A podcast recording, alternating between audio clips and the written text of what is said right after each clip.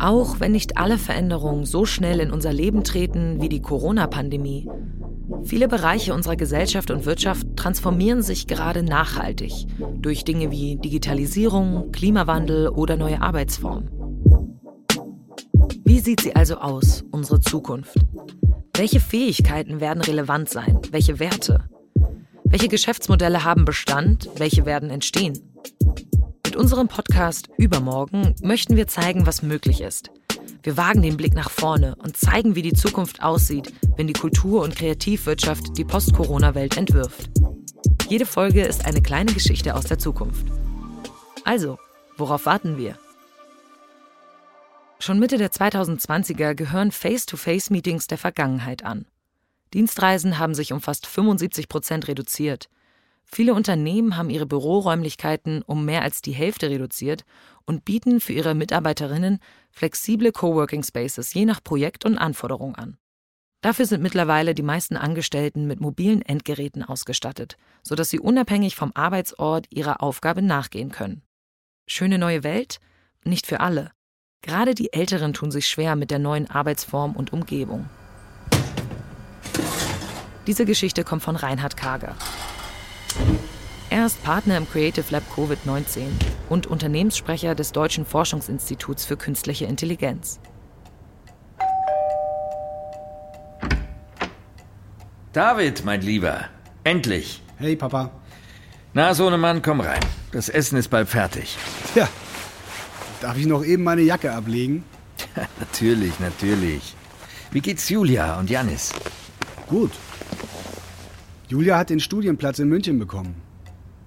Aber musst du nicht nach dem Essen schauen? Quatsch, das läuft. Wie geht's deinem Bruder? Er hat gerade die Bachelorarbeit abgegeben. Das feiert er gerade in Brasilien. Wenn du öfter in die WhatsApp-Gruppe schauen würdest, hättest du die Fotos von ihm in Rio gesehen. Ja, ja, heutzutage sieht man sich ja nur noch auf dem Bildschirm. Das ist ja auch das erste Mal seit Monaten, dass wir dich zu Gesicht bekommen. Seit Corona ist ja alles nur online. Jetzt kommst du schon wieder damit. Das ist gut so, Papa. Schließlich hatten wir die letzten zwei Jahre eine Pandemie.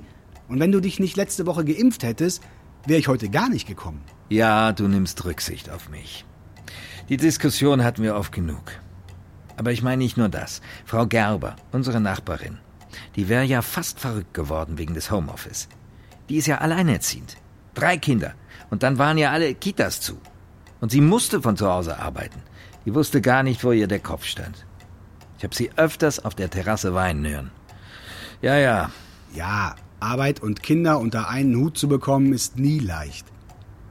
Das hat das Homeoffice auch nicht unbedingt leichter gemacht, das stimmt schon. Ich kann mir vorstellen, dass das für Frau Gerber schwer war. Aber man kann nicht alles nur so negativ sehen. Das Homeoffice hat notgedrungen etwas in der kompletten Arbeitswelt verändert. Ja, dass die Menschen nicht mehr miteinander reden. Alles wird nur noch über E-Mails gemacht. Niemand sieht sich mehr. Toller Arbeitsalltag ist das. Papa, weißt du wie. Papa, weißt du wie viel. Weißt du wie viele.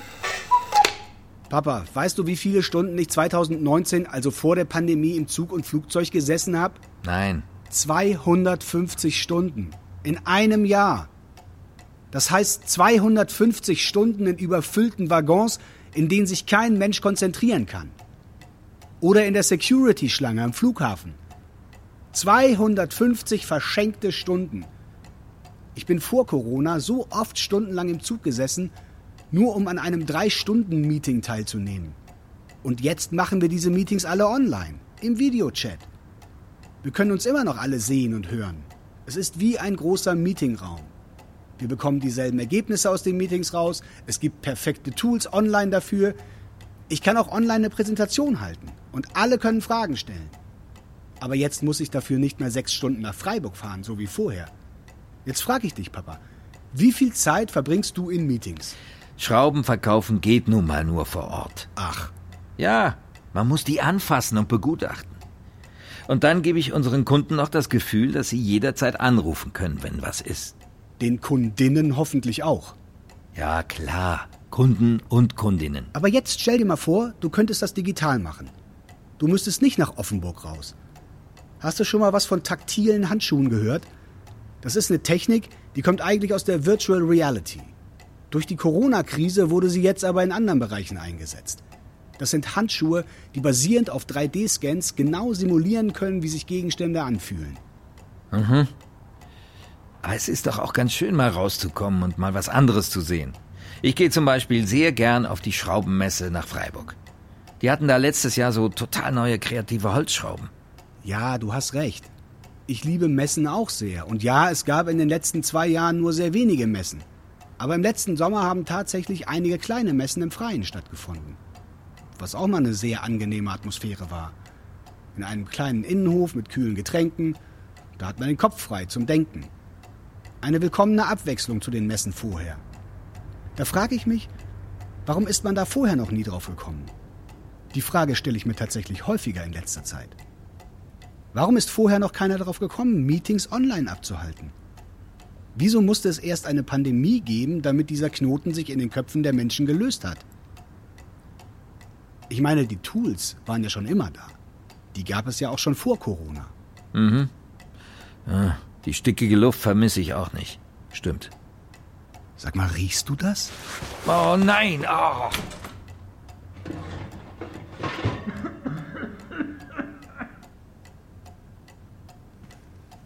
Ähm, sag mal, du hättest nicht Lust auf Pizza, oder? Ja, na klar. Gut, ich lade dich ein.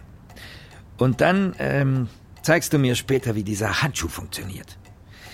Vielleicht muss ich ja dann wirklich nicht mehr nach Offenburg.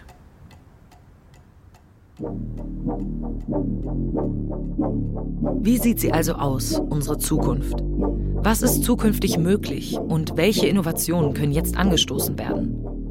Mit diesen Fragen hat sich das Kompetenzzentrum Kultur und Kreativwirtschaft des Bundes im Rahmen des Creative Labs Covid-19 beschäftigt. Gemeinsam mit Partnerinnen und Partnern aus Industrie, Forschung und Kultur- und Kreativwirtschaft wurde an neuen Lösungen für die Zeit nach der Corona-Krise gearbeitet. Wie eine mögliche Zukunft aussehen könnte, konntet ihr gerade hören. Der Podcast Übermorgen möchte zum Umdenken anregen, ermutigen und zeigen, dass eine Krise auch Chancen eröffnet, Wandel in Gesellschaft und Wirtschaft anzustoßen. Übermorgen.